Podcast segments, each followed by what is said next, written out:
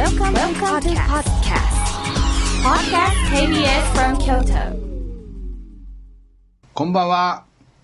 吉本興業の西野です。プペル頑張るぞえー、坪田塾の坪田信孝です。よろしくお願いします。今日は二人っきりやね。そうですね。最近二人っきりが、あの、ねあるので、すごく僕は嬉しいです。なんか二人っきりの方がええってみんな言いはんねんけどね。あ、本当ですか、うんあそれはでもなんかね。テーマがね、はいあっちゃこっちゃ飛びそうでね。はいはいはいはい。まあそれやったら、あの、はいゲスト来てもらった方がね、うん。それはそれ楽しいです。まあ来週はあの、アホなやつに来てもらうけどもね。まあまあ今週は二人で喋りましょうかね。はい。ぜひ、楽しみです。そうそう、あの、そうそう、いつも忘れるんや。自分コーナー作っといて忘れるんやけど、はい。今週の稲垣さん。稲垣さん、はい。吉本の食いしん坊副社副社長ですね。副社長。はい。は何やったやろうなんもないななんかあったかな あの稲垣さんもはい坪ちゃんと一緒で、はい。身軽やねカバン持ったり一泊二日でもあれパンツとか履き替えたいのかな二人とも あ、手ぶらみたいなのってはするもんね、い一泊二日だと、買えないです。裏返して履くんちゃう？いや、裏返しじゃないです。そのまま、そのままです。そのままそのまま。俺なんかあの、はい。ちょっと年いっていたからほらちょろっと残ってたりするから 変えなあかん。あれねでもねそうや前のよ副社長の橋爪さんもそうやった。え、な、な、何ですか？パンツ買えへんねん。あ、そうなんですか？でも靴下だけは変えたいとか でもそ、その気持ちはわかります。僕もそうです。は橋爪健康タイプや。ああ橋爪い。武それは、さんね。えー出世しますか？うーん独自の我が道を行くよ、ね、あ、なるほど、なるほど。そうだでも気持ちわかるな。靴下はなんかね、ちょっとむ蒸してる感じがするんですよね。そうやって橋爪さんもはトイレ行っても手洗えへんパンツも履き替えへんねんけど靴下だけ履き替えたい、い。僕はもうちゃんと手は洗います。はい。あそうあれトイレで手を洗わなあかんっていうのもようわからへんよねどどういうことですか？だってさトイレではい。巻いたら、まあコロナの時はまだ特別まあ、はいだけど、はいはいはい。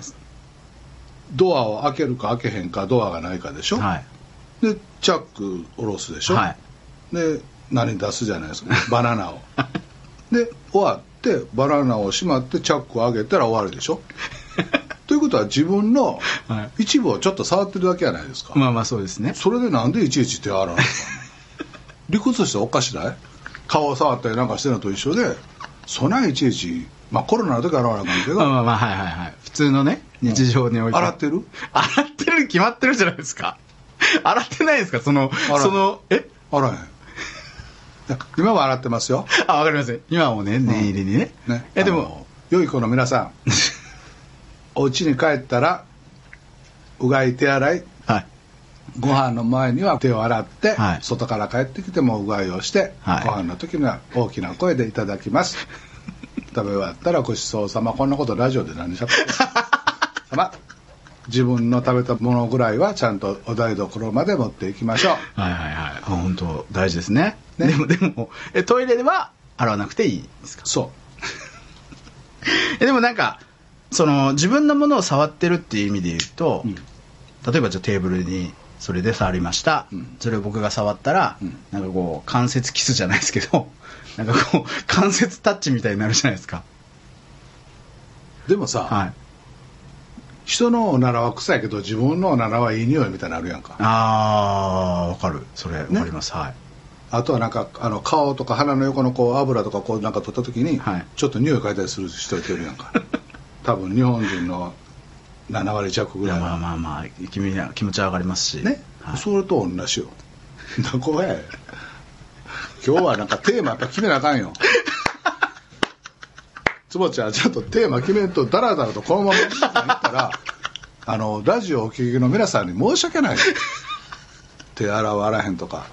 なので今日のテーマははい。坪ちゃん。はい何ですか？あなた用にはい。テーマは私は決めてます。嬉しい。なんですか？データ駆動型社会 の導入がバナナを触った後にそう。手を洗うか洗わないか。個人情報をねなんかその宮田なんとかさんの俺本読んだんよ。今日朝、はで、はい。まあ、新書版やから、はい。ピャッと読めるんちゃうかと思ったら、はいはい。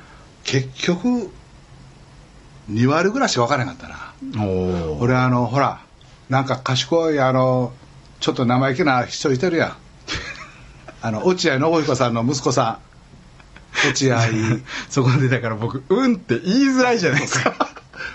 落合なんとかさん。はい。あのシュッとしたね。シュッとしたね。ちょっともうてザ天才っていうそうそうそう。現代の魔法使いですよ。あそうそうそう、はいはいはい。その人その人、はい。黒い服着てる人、はい。ずっと。が峠あるな。なんか YouTube とかなんか見てると、はいはい。ニュースピックスとかなんか見てると、はあ賢いな。へえ日本人の若い人すごいなとは思うんやけど、はいはい。2割ぐらいしか分からへんのよ。はい。でその落合信彦さんの息子さんと、はい。その宮田なんとかさんのやつも見たら、はい。まあ、あった難しいことというか、はい。なるほどなとは思うんやけども、うんうん難しいことで理解できへんけどもなるほどなっていうのを YouTube かなんかの見たら3 4 0分喋ってはって、うんまあまあ俺も年やし別にこんなこと人の言うことを理解をせんでもええし知り合うこともないしまあええかと思って、はい。まあ、眠りにつくんやけど、はい。その宮田なんとかさんがはい。最後に、はい。今日は僕こんな服着てきました」ってはいはい言って、はいめっちゃ嬉しそうに、はい。あの今日のこのトークの場所とトークの内容に合わせて、だからこの服なんですっていうのを、はいちょっと子供っぽく最後に一言言いはんねん、はいはい。いつも、はい。い、つもってか2つぐらい言う可愛いですね。けど、はい。あ可愛いなと思って、はい。でその本を買って、うん。ピャッと読んだらええと思って、はい。読んだんやけど、はい。もう分からへんかった。ずっと読んだんよ。すごい。赤ペン引いて。で僕なんか今お話聞いててトータル2割しか分からなかったっておっしゃいながら、内容は分かってらっしゃるんですけど世界観が2割ぐらいしかなんかこう重なってないんじゃないかなってちょっと思いますけどね。あだから多分理解はしてるしそうなんだろうけど、うん。でも多分大崎さんが目指している世界観というかこういうのがいいなって世界観とちょっと違うってことなのかなって僕は聞いてて思うんですけどね。あ例えば落合陽一さんとかその陽一さんなんですかねいわゆるザ理系のカリスマみたいな人たちってやっぱどうしても社会をいかに効率化していくかっていうことだったりとか今のなんかこう非効率のところっていうものをどう書き換えていくかアップデートするかみたいな。それがそのデータ駆動型社会。そうそうそうそうそうそうそう。だけどで大崎さんはそれが大事だっていうのも分かってる一方で、このなんか非効率さとかなんていうんですか何わ節みたいなところに人間の楽しみとか良さとか分かれへん涙とか。分かれへんことが、まあ、大部分占めてるんだけど、はいはいはい。そういうふうに言われれば言われるほど、はい。ちょっと茶化したいというか ずらしたいというか、はいはいその自分のポジション、まあ、取るためってことなんやけど接点みたいな感じで、うん。言われれば言われるほど、まあ、あかんパターンやけどいやそうは言ってもなってうん。自分のところの心の隅っこにあるんよいやな。そうそうそう思います。だからでそこが僕はだから大崎さんの魅力だと思っててなんか例えばウェブマーケティングでいかに効率的にチケットを1万人の人に売るか。でそれで売り上げが1000万だったのが1億になる。いやまあそうだしいいことだろうけどでもなんか一人一人にチケットを手売りしててでそこで出会ったなんかおばあちゃんとかがティッシュにくるんだ飴玉1000円と一緒に飴玉もくれていつも楽しみにしてるんよねって言って笑ってくれてありがとうございますっていうその1000円がそそことの出会いがすごく好きなんだよねっていうなんかそういうイメージ。新宿のうちのルミネにお借りしてる劇場あるでしょ、はいはいはい。ルミネ座吉本、はいはいあそこで10年ぐらい前に、うん。まあ、若い子が好きなようにやったらええわと思って、はいはい。まあ、その頃俺ちゃんと会議も出とったから,、うんうん。だからあの500円ライブ、ワンコインワンコインライブっはいてい。うのやりますってなってて、でそれは俺唯一あかんって言ったんや。ほう。物とか、うん。居酒屋でワンショットで飲んだりとかと違うから、うん。芸人さんが舞台に上がって、うん。漫才をしたりするときに、はい。今流行りのはいワンコインみたいなことを言うなと、うん。それは俺は違うと思う。価値を下げてると。うん。であ分かりましたってなって、はい。その企画は却下されたんやけど、はい。ふっと気がついたら半年か1年経ったらやっぱりワンコインラブやっとったな。今でもやってるわ。思い出した畜生。あれ岡本ちゃんの言うとこ。いやでもななんかそうそういうことはな。いいや500円でええんや,、ええんやけども、はい。はいなんかワンコインみたいな言葉を使うんだと流行りの言葉をね。なるほどね。うん。でもえもないと。そこ深掘りしたいですね。うん。ななんでなんですか？例えばじゃあ500円ですだったらいいんだけどワンコインだったらちょっと微妙って思われるところは何なんですかね？なんかこう10杯人からげというかああなるほど今流行りの街である、まあ、安っぽいとか言葉を引っ張ってきて、はいはいはいはい自分らの大事な手作りとなるほど。ライブにはい。安っぽい言葉をつけるなよと。なるほど。なるほど。500件握りしめたライブ、うんうんうん。みんな来てねやったら分かるんやけど。なるほど。何をワンコインライブやと面白い。そうそう。10年ぐらい前にそれ言うた。今思い思い出すもんやねやっぱ僕とっても。そして今そして怒りに火がつくっていう。いや俺なちょっと話変えようかな。あなんですか？福岡に行って、はい。でそっから車で福岡事務所の若い社員の子の運転で、うん。筑豊はい。炭鉱の町ねあー。はいはいはいはいあそこに行ったのよ。はい。であのあれ見てきて加穂劇場。はいはいはいはいはい。木造でうん。2階建てで、うん。桟敷椅子じゃなくって座り桟敷席座布団引いてほら。へえ桟敷桟敷、はいはい。全上桟敷よ、はい。から上桟敷席よちょっと僕すみません。その言葉を存じ上げないです。英語で言うと、はい。英語で言うと。桟敷桟敷シートあの座布団とか引いて多分椅子じゃない確かに英語でもきっと桟敷シートになると思います。なそうやろ？で木造でね、はい。桟敷席で1000席ちょっとぐらいあるんかな、へえすごい、うん、でその頃筑豊とあの北九州あの一帯にうん。20か30ぐらい劇場があって、えー？炭鉱の町のすごい時。にああなるほど。鉄は国家なり炭鉱はなんとかなりみたいな時に、はいはいはいはい。で、えー息子が横にいてるからなんか気になるわ。ちゃんと仕事してるかも。ごめんなさい。急な親心。え何の話だった？ああごめんなさい、えー、加穂劇場、はい。木造で2階建てになってて、はい。桟敷席で、はい。あの周り舞台もあるねなん知ってる周りまあわかんないです。ターンテーブルよ、はいはいはいはいはいはオンいザステージ。よ、はいはいはい。ステージがこうぐるっと回る、ん。回転するね。そうそうそう。はいはい。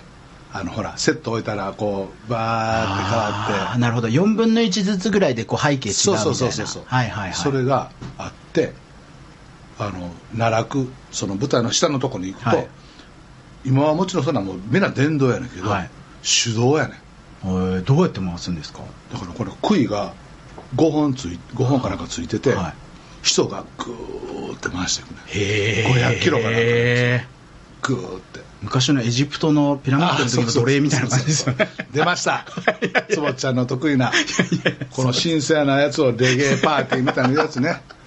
塩沼良純さん本当に申し訳ございませんでしたで 申し訳ございません。人力で。はいはいはい。あのバトンとかってほら舞台の上に照明映ったりセット映ったりする棒があるやんか、はいはいはいはい。天井のところに舞台の、はい。あれも全部木で全部手動やね。ああ紐をこう滑車とかで。ガーってバッて止める。へえ。展開の時ガーッてしたりして、でセリ、うん。ほら下からビューッと上がってきゃるはいはいはいはい歌舞伎とか、はい。あれもあるそれも手動やね、すごいですね。いや何がすごいかっていうとその手動でやらなかったらいけない時期にわざわざその演出のためにそれを作ったっていうのがすごいですね。そうやんな、だからその舞台っていう宇宙のような空間を、うん。縦横斜め上下にどういう、こうさっきの世界観をうん。どう作るか、なるほど。それぞれの劇団や役者さんや演出家がどう作るかという、へだからそういう意味で言うとやっぱりリアルっていうか舞台っていうのは、はい。また動画とかテレビとかとは違う、えうん。世界観の出し方みたいなのがあって面白いんちゃうかなと思ってて。なるほど。でその後また昼から鹿児島まで行ったんよ、はい。泉市っていう、はい。出る水って書いてああありますね、はいはい。お城とかもあったあそうですね島津家そうだ知ってるよね、はいはい。そうそうお城もあって、はい。でそこに行ってあのゲストで来てもらった清水義嗣さんのうん。教え子たちが町のリノベーションの研修をしブートキャンプみたいなのして発表会やって。で発表会を見に行って、はい。だから泉市の市長さんとかもみんな来てはって、なるほど。財務省の偉いうん。方も来てはって、はい。でまあ、そういう偉い人も来てはるからお月の人というか政策なんとか銀行の人も10人ぐらい来てはって、うんで最後にあの「せっかくですから吉本興業の大崎会長も来られてるんで一言」って言って「うん。えすいませんどのぐらいで時間もいや2分ぐらいで大丈夫です」いやそんなん喋られへんと。最低で1時間くれな俺嫌やとか言って「いや あのオンラインでもやってますのではいはい。日本で」って分かりました」言うて20分ぐらい喋ってたけど あれちゃんとオンライン超えてるかもわかんないけど。で違うね何が言いたいかというと若い子がはい。一生懸命ブートキャンプでリノベーションの勉強をして、えでそれぞれチームに分かれて、うんうん。あれしてで発表して、はいはいはい。でまあやってはるんやけども、はうんとどっかで消えたような話なんや。なるほど。こんなカフェでなんとかでみんなが集まってつながってみたいな、ははワンコインなんとかみたいなあそうそう感じってことですよね要は。はい。で聞いててまあ偉いなと、はい。で立派やなと思うんやけど、うんうん。だからこそうん違うんやと、うん。それぞれ一人一人がうん。何をしたいんやと、うん。で私は まあ言えば何のために生まれて、うん。誰のためにうん。これから働いて生きるんやっていうとこから入らんとなるほど。マーケティングして何やロジカルシンキングか何や何やしてはい。やったら、い。これなしもん出てくるんやと、うん。で世界にないもんを作らんと、うん世界中から来てくれへんと、うんうん。なんとかのカフェをやるって言ったってそれ隣の村や町からお客さんが来るだけで、うん。パイの取り合いしてるだけやと、はい。まして人口が減ってくる。はい。で世界でここにしかないものを考えなあかんねんと。長期の目標は。はい。で短期の目標を考えるときにそのなんとかカフェでなんとかじゃなくって、はい。一人一人が何をしたいんや。うん何のために生まれてきてどこに向かって私は何のためにそのするんやと、うん。でそこにもしくは人のためにっていうことがあるんやったらば公共心ということやから、うん。パブリックマインドを持って何をしたらいいかっていうのをわーって喋ってうん。やってきて、でとほら最近 AI だなんとかだとかデジタルの AI とかなんか言ってはいスマートシティはいはいはいはい。で都市はだんだん集約されて、うん。スマートシティみたいになります、うん。でそれはそれは便利で、はい。っていうことで。で片や地方創生でうん。田舎をどうせなあかんっていう時に、まあ言ったらスマートコミュニティというか、はい。作らなあかんわけやんか、うん。それは都市と田舎をこう連携させていかんことにはあかんと思ってて、うんうんうんでそれこそ東京や大都市なんかは大きな会社のデベロッパーさんがうん。シンクタンクとか使いながらはい。やれはるんやけど、うん。地方のところはもうちょっと住民たちがうん。僕たちの手でうん。どうするかっていうのを考えて、はい。で世界を目指すみたいなことにせんと、うんうんうん。あかんと強く思ったんや。でそれはなんでそうなんか熱が入って言うてしまったかっていうと、はいはいそのハッピーする子が一生懸命やってるっていうからこそねなんかもったいないというか、うん。なんで世界目指せへんねやと。っていうこととそのみんなまあ勉強したからなんやけど市場調査をしてなんとかをしてでこんなものを。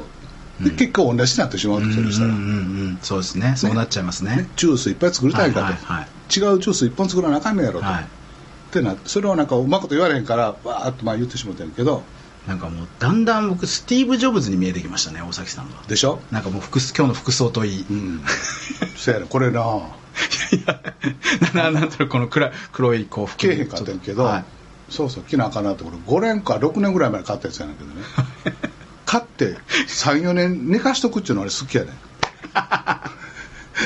ていうかだから僕のその大雑把なこう振りに対してちゃんと受け止めてこう返してくれるところがすごい優しいなと思いますいやいやほんでね。はいはいはい。そうそう。ほんでね。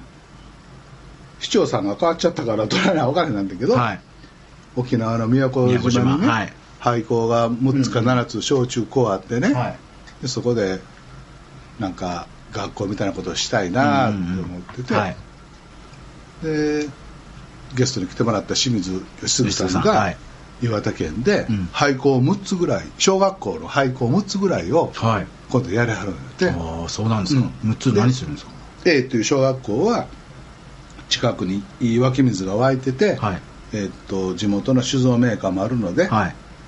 その廃校で、うん。えーお酒作って展示してブランディングして売るなんとかまとかでこれもまたはいはい B はいってやってはって、その宮古島のその小学校や中学校の廃校とか岩手の手話町の廃校とかなんか、ね、飯塚市の廃校あるって聞いたから、はいはいはい。全国のなんか廃校みたいなのをつないで、はい。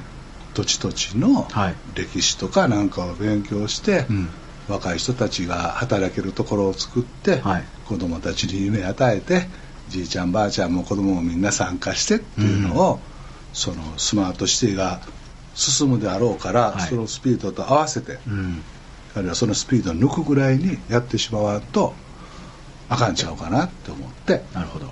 あの大阪駅で、はい。あの何年か前に綺麗になったんやけど、うん。もうまんまそのなんとかお父さんには申し訳ないんやけど、はい。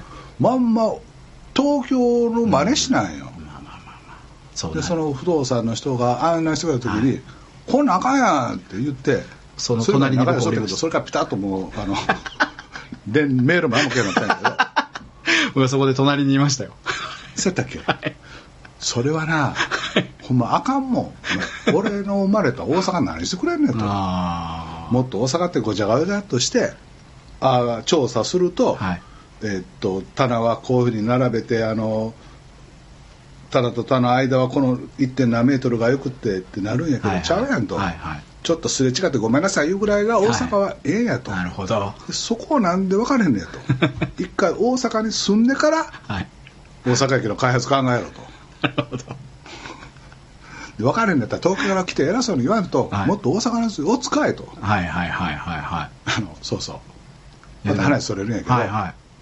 美容室でシャンプーしてくれもらうときに、どこか会とかありますか？って聞きはるやん、はいはいはいはい。で東京の人は、うんあ大丈夫ですって言ううんうんうん。大阪の人はもう、はいおっさんもおばはんも、あここ書いねここの後ろ書いねもっと書いてってみんな言うらしい。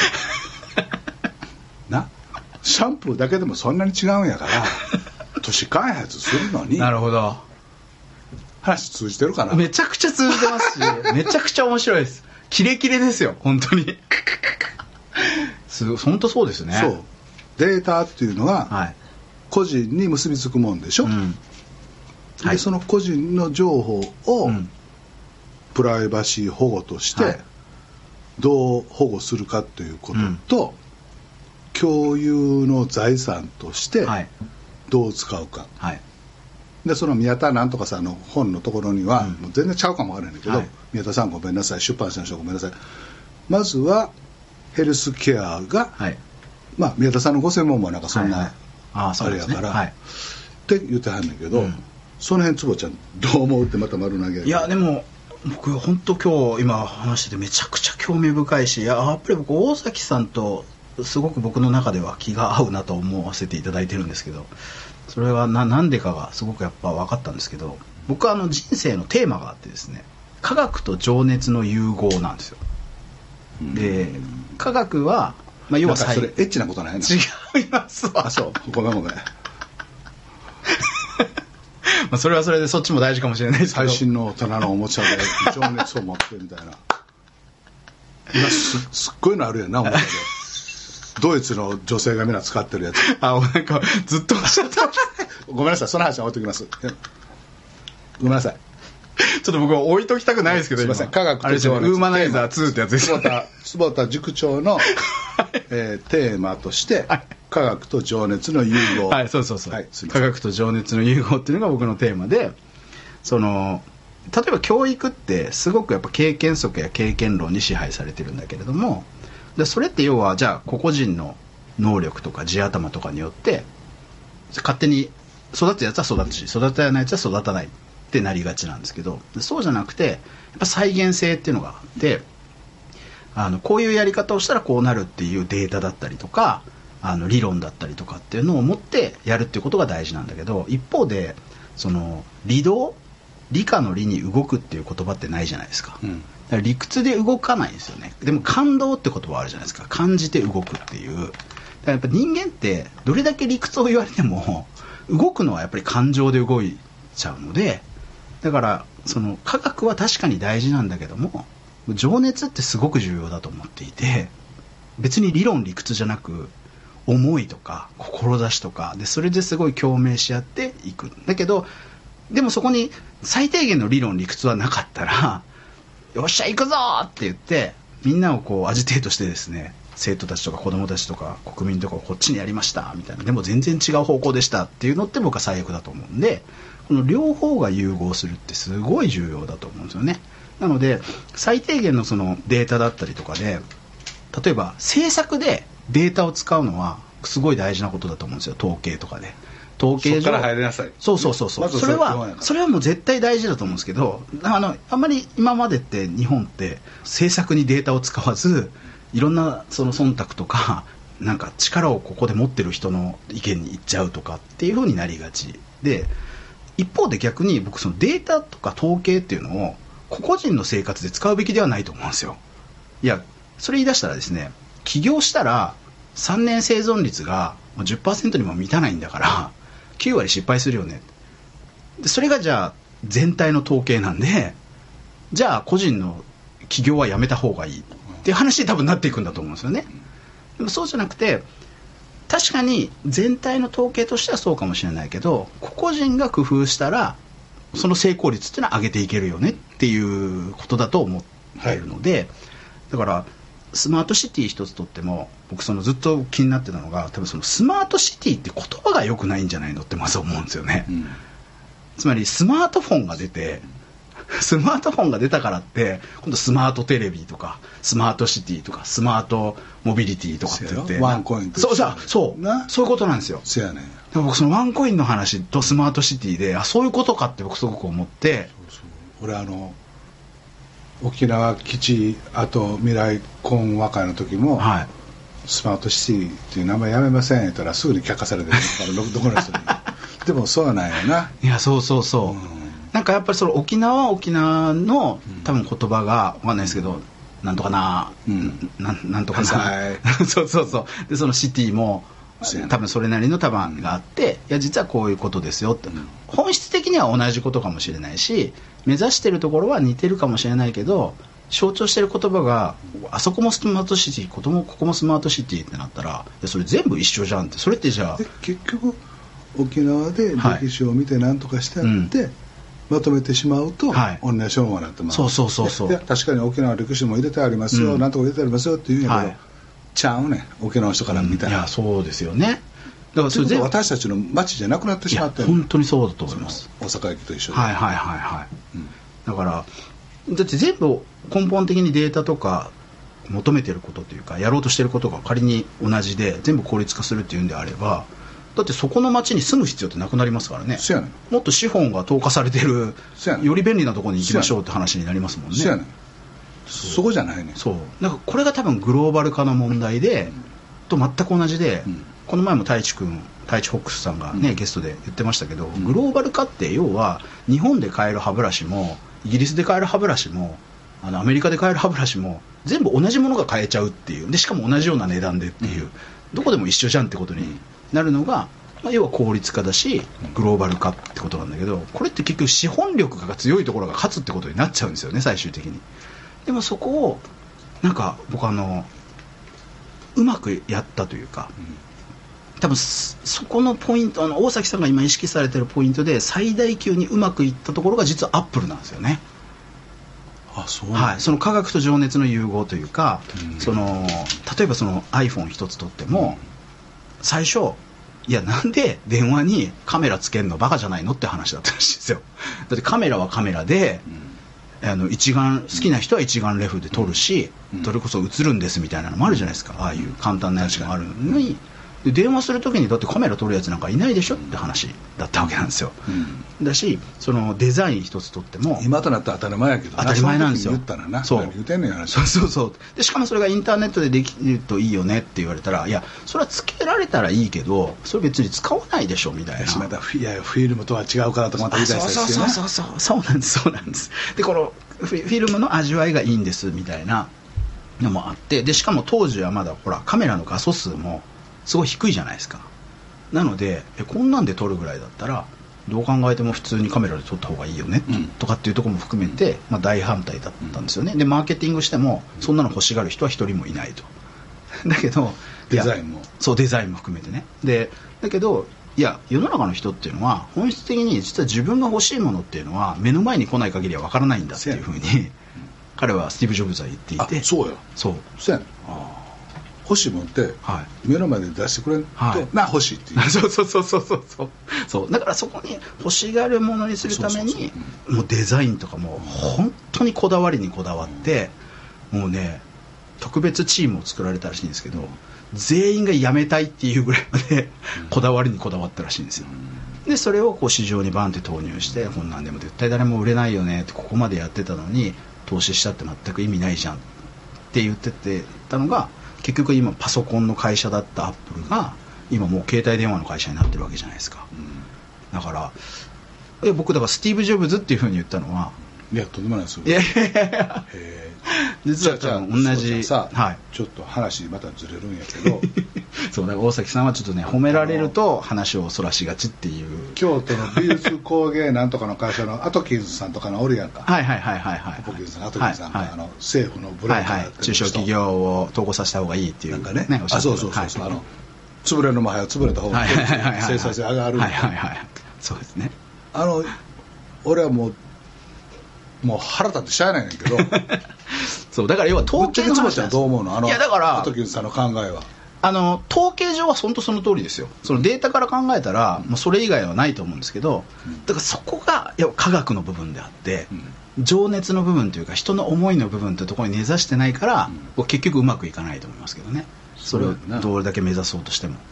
そのほっといたら赤字になるような中小企業小企業をはいさっさと潰して、うん。大きな会社にして、はい。生産性の効率を上げないと、うん。日本は滅びるはい。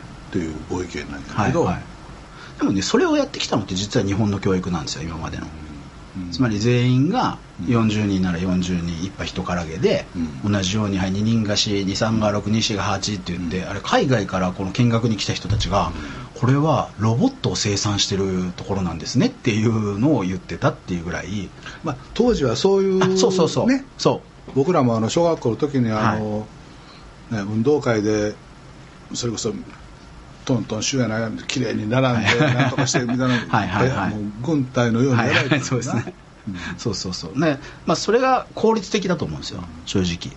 だけどそこが成熟してきた時に今度やっぱ多様性っていう風になっていくわけじゃないですか。でその多様性がせっかくある中でそれを一つ一つ一人一人のなんか例えば個性だったりとかいいところ赤字のところでも個性って必ずあってそこ伸ばしさえすればめちゃめちゃ伸びるんですよね、例えばその中小企業の話で最近めっちゃ面白いなと思ったのが、うん。ある愛知県岡崎市のおばあさんとのおじいさんのうん。老夫婦が経営している写真館。あねまあなんとなく想像できるじゃないですか、そこが要はその閉業やめる廃業か。廃業する相談に来たと。うん。でいろいろ話を聞いているとその人はそのなんかすごく有名な写真家のお弟子さんででずっとやってきたんだけど、やっぱこう写真館ってどういう時にみんな使うかっていうと例えばお子さんがの七五三とかね。ねうん。家族写真とか、でっていう時に基本的には使うじゃないですか、入学式とかなんとか、でそういうのが最近なんかアリスなん写真館みたいな。わかります？あるねイオンだなんだとかにちょいちょいある。ああいうところがもうなんていうんですか？席巻してるからね。席巻してて、そのおじいちゃんおばあちゃんが、うん。その経営している写真館のところに、うん。取りに行くってことをしなくなってて、もうお客さんが全然ないからやめたいと、なのででもその例えば70歳80歳のおじいちゃんおばあちゃんなりの多分個性っていうのがあってでそこでその提案されたのがあの家の前撮り。あはい。あ今あるんやんな。そうそう。で家の前撮りっていうのをこう提案してそしたら今ってやっぱりこうなんていうんですか就活っていうのが流な。行って、うん。で今綺麗なうちにってってなった時に20代30代の若い写真家の人に「はいおばあちゃんちょっとじゃあ笑顔で」とかって言われるよりも、同じぐらいの年代の人が撮ってくれるっていう風にやったら、うん。安心じゃないですか。でもうね今東海3県からもうなんていうんですか引きがすごくて大繁盛で。もちろんあのアリスの写真館チェーン店もはい。い。いところもあそうそうるしそうそうそう。あの便利なことはあるんだけども、かといって、はい。逆側をはい否定してそう。なくしたらはい。あかんそうそういうことなんです。そういうことなんです。そう俺あのその泉市の時にも言ったんやけど、うん。四谷荒木町にはい。お寿司屋さんがあって、うん。そこの80何歳のおじいさんがはい。握ってくれるマグロがうまいと、でもちろんマグロはうまいんやけど、うん。そのおじいさんにはい。親方にはい。会いに行くんやと、はい。親方の顔を見ながら食べるからなおかつうまいんやうと、そうですねだからやっぱりあのおじいさんがおばあさんが横でこう照明かなんかしてるで受付なんかしはりながらおじいちゃんが「はい。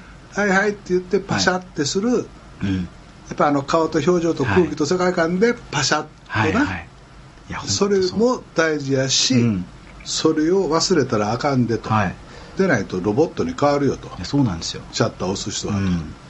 いや本当おっしゃる通りでじゃあその3年間連続で赤字のところは統廃合しましょうみたいなことやってたらそのそういうものがなんていうか文化とかうん。その人たちの個性で,、うん。でしかもそれがも求めてる人たちもたくさんいるのに今目の前のこのデータのところだけ見るっていうのは全然ありえないなと思いますよね。俺もそう思うんやけどな、まあそのアトキンさんはなんか多分そのすごいビジネススクールも出て、はい。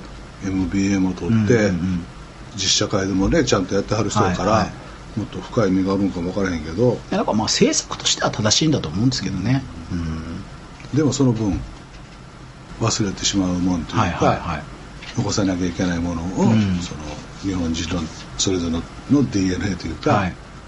薄まっていくよな、はい、だからなんか本当は磨けばすごいこう球なのになんか磨かないままでいやまあデータ的にそうだし国も言ってるからじゃあやめとこっかみたいになるのは本当にもったいないですよね。そうだよね。ん。それで言うとはい。竹中平蔵さんのはい新自由主義みたいなのはいって、はいはい。坪田塾長はどうおっしゃるんですか？どう思っておられるんですか？あ俺な。はいなんですか？今もカバンの中に入れたんだけど、はいはいはい。何回見ても笑う。はい。あの坪ちゃん坪田塾の年賀状な。なかなかないよあれ。なかなか。すいません。あれはねこれ不思議やね。まあ坪ちゃんのことをよよう知ってるからというのがまあ大前提あんだけど、はいはいはい。これ。このね。この手の組み方とこのジャケットもねあの塾長でちゃんとした例のこれもう5年か6年ぐらい前のやつですよ。写真やったらあのちゃんとして写ってるけどこれペラペラやねん。でこれなんかこうやって指組んでさまあこの話は言うわ。いやいやその横顔でねちょっとこう考える人みたいな感じのポーズで こうおしゃれに撮った写真をドーンってこう3分の1ぐらい使って金河新年っていうね。これだから僕が選んだわけじゃない石あるところに道は開ける。坪田の歌坪田信孝。もうこれが僕だからそのなんていうんですか僕が直接ね手書きしたい人もいるから。手書きではい「くれぐれも点点点このデザイン僕が選んだわけでもありません」新年の挨新年の挨拶でも言い訳から。そうだから辛い時があったら俺はこれ見るようにしてんねん。平蔵さんとよ平蔵さんは もうなんかもうすいません。今もう話が僕は言い訳がしたくて仕方がなくなった でも新自由主義なんてどうでもいいから僕はとにかく今年賀状の話をさせてくれってそうか。僕すごくこうお世話になってる師匠的な人で Google の元本社の副社長をされてて日本の法人の社長もされてた村上則夫さんっていう方がいらっしゃって本当に優秀な方元 AI のもともとその研究開発の方でその方とこう会食しててめちゃくちゃおもろいなと思ったのが温家宝さんか胡錦涛さんあの中国の主席だった方、どっちだったかちょっと忘れたんですけど、その方と会食をねしてる時に、彼らが言っててちょっと笑っちゃったのが、あの12億人もいたら12億人のマネジメントなんて無理に決まってるっておっしゃってたっていう。でいやもうそりゃそうだよなってでいや共産主義の国ですらやっぱ12億人を見るって無理だよなっていうのをすごく僕はこう感じたんですよね。でそれをまたこの Google のねもうザ・データの国の,、あのいわばトップの人にそうやっておっしゃってたっていうのが、僕はなんかすごくその構図がめちゃくちゃ面白いなっていうふうに思ったんですけど。デジタル駆動型社会で統一しようとすると。はいはい。でもあの共産党第一党はい。を守る、はいはいはい。共産党は永遠なりっていうのが唯一の中国のはい。キーワードじゃないですか、そうですね、まあ、国家目標みたいなもんですもんね、はい。でも俺その時に思うんやけどあの宗教でね、はい。キリスト教もあってキリスト教もなんとか派なんとか派って仏教もなんとか派なんとかってなんとかってイスラムのわーっていっぱいあるやんか、はい。でも同じ宗派とかあるいは違う宗派でも、うんまあ仲悪いし殺し合いしたりするやんか。そうですね。確かに。それが理由で戦争してますからね。なあ。はい。であれはどない考えたらええの。その要は世界平和言って、はいはいはい。それぞれの神に向かって神に向き合って正しくやりをやりましょう、うん。世界平和を願いましょうって言ってるのにはい。戦争するわけやんか、ね。殺し合いするわけやんか、はい、平和にするために倒さなければならないってなっちゃってるんですよね。でなので、はいそのそれぞれの国とか、はい。まあ、宗派とか、うん。いろんな区分分け方レイヤーをつけて、うん。その中でのそれぞれのその物差しって、はい。要するに地球が一つやとするならば、うんうんうん。国境じゃないところで、はい。宗教のなんとか派ではこうなんとかであるいは宗教だけじゃないんやけど、うん。みたいなことでそのコミュニティを作ってっていうのをうまくやれば、はい。その戦争みたいなことって、うんまあ、少しは減るというか、うん。まあそうですよね。だからまあでもそこがでも結局片方が生産性が低くなっちゃうとどうしてもそこでそれを奪い取ろうってする人とかも出てくるでしょうからね。なかなか難しいですけど。でその最初の話に戻るんやけど、はい。そういう共通の物差しった時に、うん。平和をとか戦争は反対だとか、うん。まあ、その通り全くその通りなんやけど、はいでもまあいろんな善の捉え方があって、平和にはなりません、うんうん。平和な世界があるって本当の一瞬はあったかなかった、はいはい。人類の歴史の中でも、はいはいはい。ってなった時にその健康とか、うんそのヘルスケアっていうの、はいはい。みたいなことって、はい。これはもう皆が似合うことやからそうですね。長寿で健康でね。がんになりましたって時に、えーとお医者さんが私は50人手術しましたっていうよりも、うんうん。世界の中で言うとこのがん細胞はこうですから、こんな治療とこの薬がいいですっていう方が絶対いいやんか、まあまあそれはそうですね。はい。でそんな風うなん。世界にその個人情報が共有されたらば、もっともっとなるんちゃうかなという希望はあるんちゃうかなと思ってこれ。そうですね。前も言ったかもわからないしなんか変な話だけど僕の前の奥さんはがい。がんになって、うん。でまあ自分でなんかいろんな本読んだり、はい。薬じゃないやなんかお腹を温めるとか、うん。はいはい。なんかとかもう書いてるんやけど、はい。ほらあなたのおすすめって出てくるやん、はいはいはいはいはいはい。はいそしたら、はい。お墓はこんなお墓がなんとかって出てくるんよな、はあそれ寂しいですね、まあ、当時はその嫁さん奥さんは笑いながら「こんなん出てくんねん」とかって言って、はで俺もえっ？と思いながら「おおおもろいな」ってまあまあこうそらしたんやけど、はい。でもそれももっと深いデータがあれば、うん。えーっと切り口があればでどんなレイヤーのどの切り口か分からへんけど、うん。そうじゃないそんな悲しいうん。あれじゃないおすすめというか、はいはいはい。いや本当そうですね。出てくるんちゃうかなと思って。いやでもね今の話僕本当にそうだと思うんですけどあの結局いわゆるフィアアピールっていうんですよね。フィアフィアっていうのは恐怖。だかフィアな。らその恐怖を煽ると人って行動しやすくなるんですよ。だからどうしてもやっぱそのおすすめとかネガティブなことになるし、うん。ワイドショーを一つとっても例えば何々さんが幸せですっていうのを やるよりもこんな悪いことをしてました。なんだあいつはとかいや実はもう年金がやばいです。どうしよう。みたいなってなってみんながこう恐怖心に駆られてその動くっていうことをやりがちだからそのおすすめとかも購買意欲を高めるためにはネガティブなやつっていうものをやった方がそっか私も死ぬよなだったらじゃあこういうの必要だよなっていうのでもう買っちゃうっていうね。なので僕だからそういう意味で言うとその平和とか格差だとかってそう解決することってもしかしたら難しい話かもしれないですけど、うんおっしゃる通り僕はやっぱりその笑顔とか笑いとか、うん。楽しい面白いっていうものをどんどん量産していくことによって、うん。みんなが笑ってたらうん。平和になるっていうあのラフピースっていうのが、なんかこれからの時代は本当に必要なんだろうなって思って僕なんかそれがその、テレパシーみたいなもので、うん。テレパシーってまあもうちょっと手垢のついた言葉やけど、はい。関連性なかってもなぜか同時多発的に微はいはいはいはい。笑むとか笑うとかいうことになればいいのにな、ねえあのなんかいいやんね笑いながら人を殴らないという、ね、そうそうそう殺さないからな言うよね。そうそうそうそう。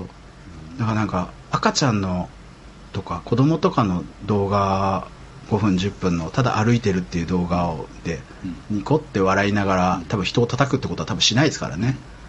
だからね やっぱりあの子供たちをはい。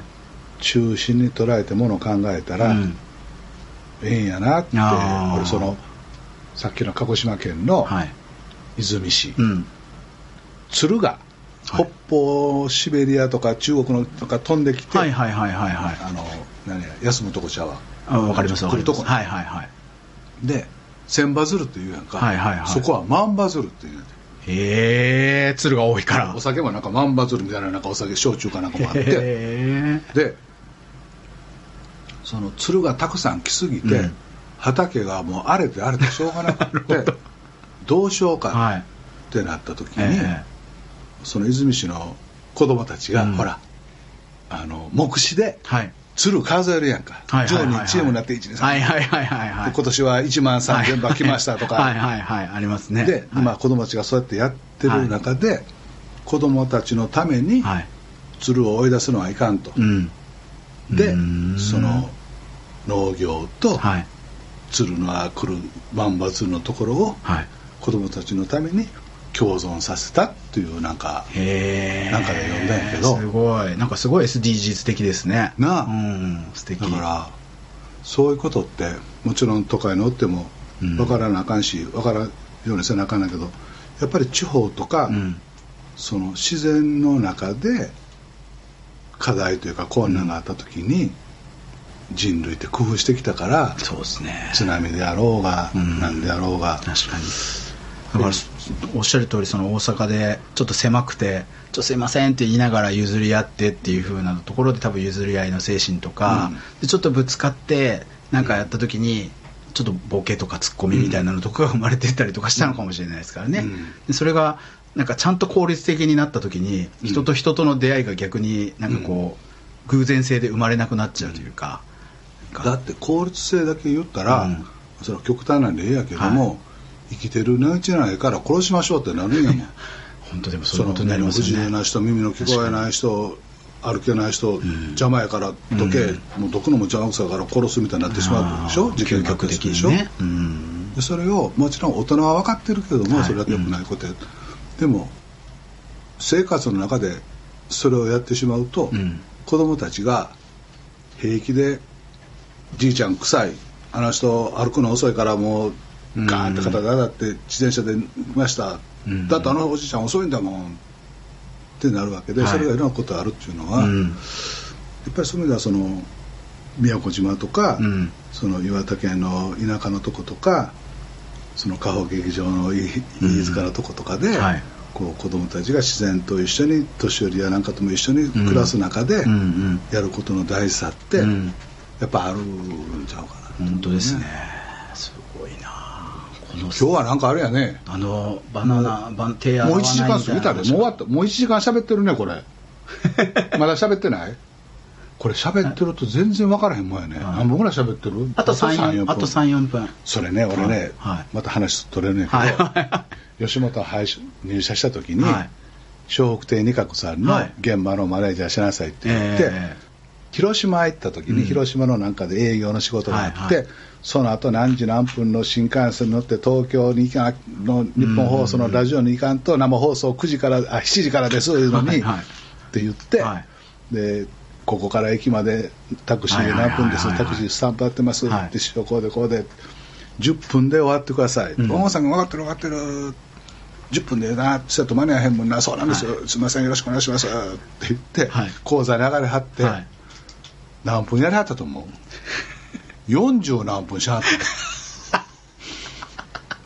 でパーッと落ちた時に俺ももう泣いてたんやけど「二角さん40何分です」って言ったら「えそんな喋ってたか。それはいかん。走ろう瀬君」ってぶわーまあ走ったんやけど、はいはいはい。走ったんやけど、はい。やっぱりそのお俺のこのとつぼちゃんの会話はちょっと別としても、はい。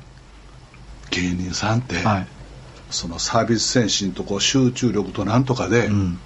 あの師匠二角さんでも、はい。分かってるよ10分やろ。まあ伸びても15分あ そうなんです。15分やったら大丈夫です。お仕事の最初の契約も頭の挨拶あれだけですから分かってるよ、はって言って。40何分。で間に合ったんですかその生放送は？それがはい。ぎっりぎり間に合ったあ間に合ったんですか？早したけどその時はねもう忘れたけどもうあの二角さんはグリーン車乗ってもらって、はい。俺はもう飛び込んであの車両と車両の間にずーっと立ってて、でなんか二角さんのその頃やからうなぎ弁当。はい。その頃の新幹線のうなぎ弁当が何やあのうなぎもビニールみたいなうなぎや。なグーン伸びんねん他のとこビューン伸びるうなぎで食べてでそうそう中川さんっていうみたいなディレクターがポワーンとオープンの曲った始まってああよかったマネやったってマネやった。思い出したわ 今から40年ぐらい前の話したけど。それちょっと初耳のお話ですあねーすごいな。え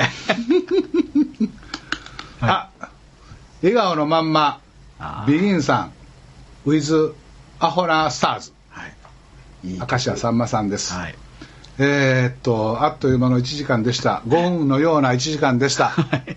来週はアホなゲストが来るんであのもっとゆっくり喋れたらと思います。はい。